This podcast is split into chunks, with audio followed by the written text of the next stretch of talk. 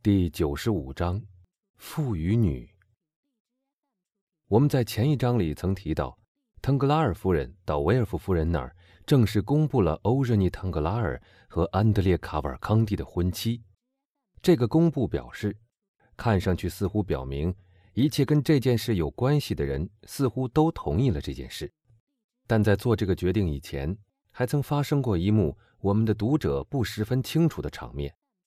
我们要求读者们回到马尔塞夫伯爵自杀的那天早晨，走进腾格拉尔男爵引以为自豪的那间华丽的镀金的客厅。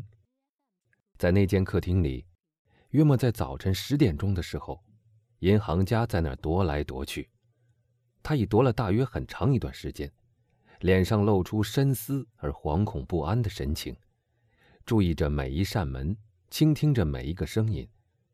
他终于按耐不住了，吩咐他的仆人：“伊托尼，去看看为什么欧日尼小姐要我在客厅里等她，而又叫我等这么久。”发了一阵脾气以后，男爵心里觉得平静了。腾格拉尔小姐那天早晨曾要求见他的父亲一次，并指定客厅作为会见的地方。这个奇怪的做法并没有使那位银行家感到惊奇，他立刻遵从他女儿的意愿。先到客厅等候。伊托尼不久就回来交差了。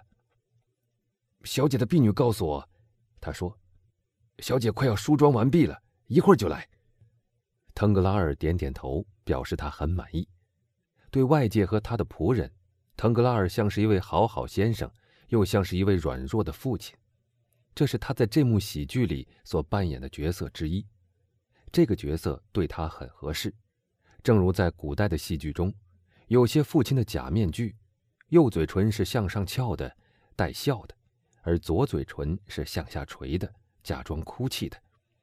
我们得赶快声明一句，在内心，那副笑嘴笑脸常常消失，而露出那副死板的面孔来。所以，我们经常见不到那个宽宏大度的人，而只见到那个残酷的丈夫和专制的父亲。那傻丫头既然想和我说话，为什么不到我的书房里来呢？而她为什么要和我谈话呢？正当他把这个恼人的念头在他的脑子里转到第二十遍的时候，客厅门开了，欧哲尼走了进来。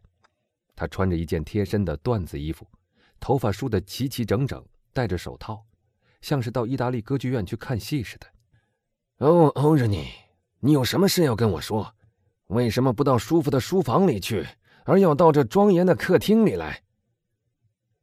您说的对，阁下，欧日尼说，并示意请他的父亲坐下来。因为您提出了两个问题，这两个问题可以包括在我们下面的全部谈话中去。这两个问题我都要回答，而我却违反常规，先来回答第二个问题，因为这个问题比较简单。阁下，我之所以选择客厅作为我们见面的地点。是为了要避免一位银行家的书房里的那种令人不快乐的印象所产生的影响，那些烫金的账簿，那些像堡垒大门那样锁得严严的抽屉，那些我不知道从哪儿来的成堆的票据，以及那些从英国、荷兰、西班牙、印度、中国和秘鲁寄来的一叠叠的信件，通常会对一个父亲的头脑产生一种奇怪的影响，使他忘记。世界上还有比社会地位和他来往银行的建议更应关切和更神圣的事情，所以我选择了庄严的客厅。在这里，在这些华丽的镜框里，您可以看到您、我和我母亲的微笑的画像，以及各种各样的田园风光和牧场景色。我很重视外界影响的力量，或许，尤其是在跟您见面的时候，这也许是一种错误。但如果我没有一点幻想的话，我就不称其为艺术家了。好极了，腾格拉尔回答。他极其冷静的听着这一番长篇大论的演讲，但一个字也没有听懂。他虽然尽心在倾听，但像那些别有用心的人一样，只是在从旁人的话里寻找他自己适合的话题。看来第二点已经向你说明白了，欧哲尼说。他说话时不慌不忙。他的神态和语气里都带着那种男性的自视。或许差不多说明白了，因为您看来已满意那番解释。现在我们再回过头来谈第一点吧。您问我为什么要求做这次谈话，我可以用一句话来答复您，阁下：我不愿意跟安德烈·卡瓦尔康蒂子爵结婚。腾格拉尔从椅子上跳了起来，猛然受到这么一个打击，他不由得同时把他的手臂和眼睛都抬起来。是的，真的，阁下。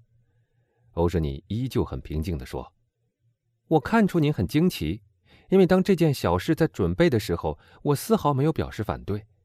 不错，我老是在等机会反对那些不征求我意见的人和使我讨厌的事情。我知道自己太倔强专横，但这一次，我的安静和消极并不是因为在等待机会，它出自另外一个原因，它来源于一种希望，像是一个驯服孝顺的女儿在学习服从。”说到这里，那青年姑娘发紫的嘴唇露出一个淡淡的微笑。什么意思？腾克拉尔问。嗯，阁下，欧热尼继续说：“我已经被折腾的精疲力尽了，现在时间已经到了，而我发觉，虽然我做了种种努力，但要我做进一步的服从是不可能的。”但是，腾格拉尔说：“他的才智太差了。”被这种经过了深思熟虑和意志的残忍逻辑吓坏了。你这次拒绝究竟是为了什么原因呢，欧仁尼？究竟是为了什么原因呀？原因？那青年姑娘答道：“嗯，并不是为了这个人比别的人更丑、更笨或更令人讨厌。不，安德烈·卡瓦康蒂先生从外貌上讲，甚至可以算是一个长得不错的人。也不是为了他能感动我的心。”那只是一个女学生的理由。我认为我已经过了那个阶段。我实在没有爱过一个人，阁下，您知道的，不是吗？我始终不明白为什么应该给我的生活加上一个永久的拖累。一位哲学家不是说过，不要去寻求你不需要的东西，而另一位哲人不是也说，以你本身的一切为满足吗？这两句格言我是从拉丁文和希腊文里学来的。前一句我相信。是费陀说的，后一句是比亚斯说的。嗯，我亲爱的爹爹，在生活的船里，因为生活就意味着一次次希望的沉船，我把一切无用的拖累都扔到海里，只是如此而已。我靠着自己的意志活下来，自愿完全过独身生活，这样就可以保持完全的自由。不幸的孩子，不幸的孩子。腾格拉尔嘟囔着说，脸色显得苍白起来，因为根据他长期的经验，他知道他突然的遭到的障碍是这样的结实。不幸，欧热尼答道：“阁下，您是说不幸吗？绝不是的，那种叹息在我看似乎是装出来的。正巧相反，我很幸福。我问您，我现在还缺少什么？人家都说我长得很美。”那可以帮助我受到热情的款待，我喜欢得到欢迎的款待，因为当旁人用笑脸相迎的时候，我周围的人就显得没有那样丑了。我颇有一点智慧，并且还相当敏感，这总可以使我把一般人生活里所能找到的优点全部纳入我自己的生活里，像猴子打碎胡桃壳吃其中的肉一样。我很富有，因为您是法国第一流的富翁，我是您的独生女儿。而您不会顽固到像圣马丁和拉加蒂剧院舞台上的父亲一样，不会因为他们的女儿生不出外孙女就剥夺他的继承权。况且，根据继承法，您也不能剥夺我的继承权，至少不能剥夺我的全部继承权。我之所以要特别提出这一点，因为这也是一种强迫我嫁人的力量。所以，我美丽又聪明又有钱，而像喜剧里所说的那样，又有几分天才。那就是幸福了呀，阁下。您为什么要说我是不幸的呢？腾格拉尔看到他女儿那种笑容满面、傲慢的几乎到了狂妄的语气，于是也忍不住心中的一股怒气。但是，那股怒气只是从一声叹息里发泄了出来。在他女儿询问的凝视之下，面对着那两条带有疑问表情的美丽的黑眉毛，他小心的转过头去。立刻用谨慎的铁腕平静了自己。真的，我的女儿啊，他带着一个微笑答道：“你所说的一切都对，只有一样事情是不对的，我暂时先不告诉你那是什么，让你自己慢慢去发现它。欧热尼望着腾格拉尔，很惊奇，他那引以自傲的那些优点，竟没有一项被反驳。我的女儿啊，那位银行家继续说：“你已经把你一个决心不嫁人的姑娘的感想完全解释给我听，现在应该由我来告诉你，像我这样一个执意要让他的女儿嫁人的父亲，究竟是为了什么？”欧热尼鞠了一躬。但他的神态不像是一个驯服的女儿，而像是一个随时准备辩论的对手。我的女儿啊，腾格拉尔继续说：“当一个父亲要他的女儿选择一个丈夫的时候，他希望她嫁人，总是有道理的。有些人正是因为热衷于你刚才所说的那种事情，想抱外孙女。我可以坦白告诉你，我可不是因为这个。”家庭之乐对我来说并没有太大的诱惑力，这一点对像你这样的一个女儿，我不妨承认，因为你有哲学家的风度，足可以理解我的淡漠，不会把它视作一种罪名。好极了，欧热尼说：“我们坦白讲吧，阁下，我很喜欢坦白。”嗯，腾格拉尔说。当情势需要我这样做的时候，我可以采取你的办法。虽然这并不是我一贯的作风。我之所以要劝你结婚，并不是为了你的缘故，因为至少在当时，我的确没有想到你。你赞成坦白，我希望在你可以满足了。我之所以要催促你赶快结婚，是为了我的商业。欧热尼显出不安的神情。的确是这样，我可以保证。但你一定不要恼怒，因为这是你自己要我讲出来的。对像你这样的一个艺术家，我不愿意做详细的数字解释。你甚至怕走进我的书房，恐怕染上反诗意的印象和感触。但就在那间银行家的书房里，就在你昨天心甘情愿地走进来向我讨那每月数千法郎零用钱的地方。你必须知道，我亲爱的小姐，可以学到许多事情，甚至学到对一个不愿结婚的姑娘也有用的事儿。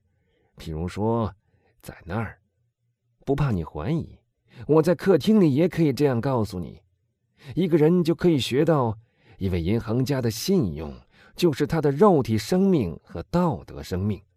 信用于他来说，正如呼吸对于他的身体一样。基督山先生有一次曾在这一点上对我讲过这番话，那是我永远不会忘记的。在那儿，一个人可以学到，当信用消失的时候，肉体就没有生命了。这就是那位有幸做一个女艺术家之父的银行家不久就必须要遭遇到的情形。但欧热尼在这个打击之下，并没有显得垂头丧气，反而挺直了他的身体。破产了，他说：“你说对了，我的女儿，这两个字用的很恰当。”腾格拉尔说，他用手紧紧捂住自己的胸口，但他那严酷的脸上却依旧带着一个机智但却没有心肝的人的微笑。破产，是的，正是这句话。啊，欧热尼说：“是的，破产了。现在。”这个正如悲剧诗人所说的，充满着恐怖的秘密已经揭露了。现在，我的女儿啊，既然这也会影响到你，且让我来告诉你，你或许能够免除这场不幸。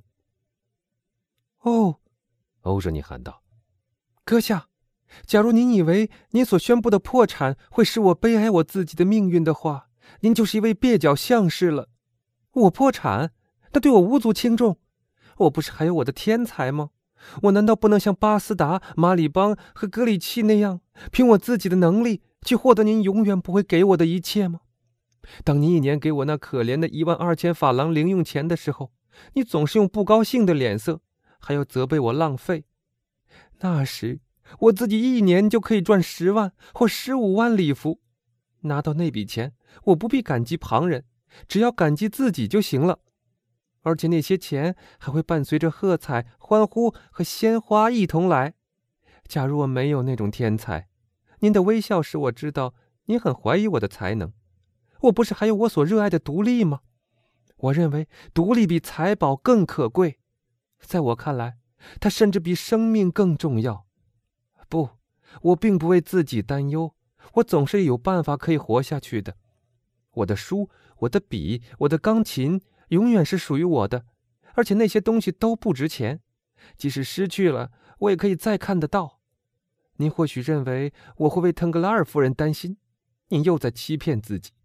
如果我没弄错的话，我知道母亲对于威胁您的那场大难早已有所准备，那场大难也会影响到她。她很会照顾她自己的财产，至少我希望如此。而她并没有因为照顾我而分了心，因为感谢上帝，他借口我喜欢自由，一切完全由我自己做主。哦不，阁下，我从小就经常遭受着不幸的威胁。我对于我周围的一切是看得太多，懂得太多了。从我能记事的那天起，我就不曾被任何人所爱，那本来可以说很不幸。这样，我自然就谁也不爱了，这也未尝不是一件好事。现在您知道我的处世哲学了吧？嗯，那好，腾格拉尔说，他气得脸色发青，但那种气氛。却不是因为父爱受了儿女反叛才有的。那么，小姐，您坚持要决心加速我的破产了吗？您的破产，我加快您的破产，您是什么意思？我不懂您的意思。那样还好，我还有一线希望。听着，我全神贯注的在听。欧仁妮说，同时紧紧注视着他的父亲。这使父亲很难承受他那有力的凝视。卡瓦尔康蒂先生快和你结婚了，腾格拉尔继续说，他将把他的财产委托给我，那笔财产约有三百万。这是可观的数目，欧热尼极其蔑视地说，玩弄着他的手套。你以为我会要你们的那三百万？腾格拉尔说，不要害怕。这笔钱现在至少可以得到一分利息。我从另外一位银行家，我的同行那儿得到一条铁路的成股权，而铁路是目前唯一立刻发财的事业。目前巴黎人投资于铁路，就像以前投资于野猫横行的密西西比河流域的土地一样，能发大财。根据我的估算。目前能拥有一条铁路的百万分之一的股权，正如以前在俄亥俄河两岸拥有一亩处女地一样，这是一种抵押投资。你看，这可是一种进步了，因为你所投资的钱至少可以换到十磅、十五磅、二十磅或一百磅铁。嗯，在一星期之内必须买进四百万股票，这四百万。我答应给你一分或一分二的利息，但阁下，看来您也记得很清楚。当我前天来见您的时候，欧若尼答道：“我看到您进账，进账这两个字说的不错吧？五百五十万。您甚至把那两张支票拿给我看，并且很惊奇，这样贵重的一张支票，并没有像闪电一样照花我的眼睛。是的，但那五百五十万不是我的。”而只是一种信任我的证据。我这个平民化的银行家投钱，使我获得了医院的信任。那五百五十万是属于医院的。在以前，我可以毫不犹豫地动用那笔款子，但我近来连接遭受损失是众所周知的事情。我已经告诉过你，我的信誉已经开始动摇了。那笔存款随时都有可能来提取。假如我拿它来充另外的用途，我就会给自己带来一次可耻的倒闭。相信我，我并不厌恶倒闭，但那必须是使人发财的倒闭，而不是使人破产的倒闭。现在，要是你能与卡瓦尔康蒂先生结婚，而我碰到了那三百万，或者只要旁人以为我拿到了那三百万，我的信誉便恢复了，而我的财产。虽然在过去一两个月内被大块大块的吞吸掉，已使我的前途有了很大的障碍。那个时候便可以重新建立起来。你明白我的意思了吗？听得十分明白。你把我抵押了三百万，不是吗？数目越大，你便越有面子，这是可以使你想到你自己的身价。谢谢您。还有一句话，阁下，您能不能答应我？你可以用卡瓦康蒂先生即将把他的财产委托给您的那个消息，而不去碰那笔款子。这不是我自私，而是一件处理问题的办法。我很愿意帮助您重振您的财产，但我却不愿意在造成他人破产的计划中做一个从犯。但我告诉过你了，腾格拉尔喊道：“有了这三百万，阁下，您认为如果不动用那三百万，能摆脱你的困境吗？”我希望如此。假如这件婚事能顺利举行的话，或许会恢复我的信用。您能够答应我，签订婚约之后就把那五十万法郎价资付给卡瓦尔康蒂先生吗？他从市长公署回来就可以收到那笔钱。太好了。还有什么？你还要什么？我希望知道，在我签字以后，您是否可以让我的行动完全自由？绝对自由。那么好极了，阁下，我愿意嫁给卡瓦尔康蒂先生了。但你有什么计划？啊，那是我的秘密。假如在知道了您的秘密以后，我再把自己的秘密告诉您，那我对您还能有什么优势呢？腾格拉尔咬一咬自己的嘴唇。那么，他说：“你愿意去向亲戚朋友做必不可少的拜访吗？那是绝对免不了的呀。”是的，欧什尼回答，并且在三天以内签订婚约。是的。那么这回轮到我来说，好极了。腾格拉尔把他女儿的手紧握在自己的两手之间，这太奇怪了。那做父亲的不敢说谢谢你，我的孩子；那做女儿的则不向他的父亲露出一点微笑。会谈结束了吗？欧什尼站起身来问。腾格拉尔表示他已无话可说了。五分钟以后，钢琴声在亚米莱小姐的手指下又响起来，接着腾格拉尔小姐的歌声也传了出来。一曲唱罢，伊托尼走进来，向欧什尼通报马车已经准备好了，男爵夫人已经在等他一同去访客。我们已在维尔夫家里见到他们母女俩，那是第一个接受他们拜访的人家。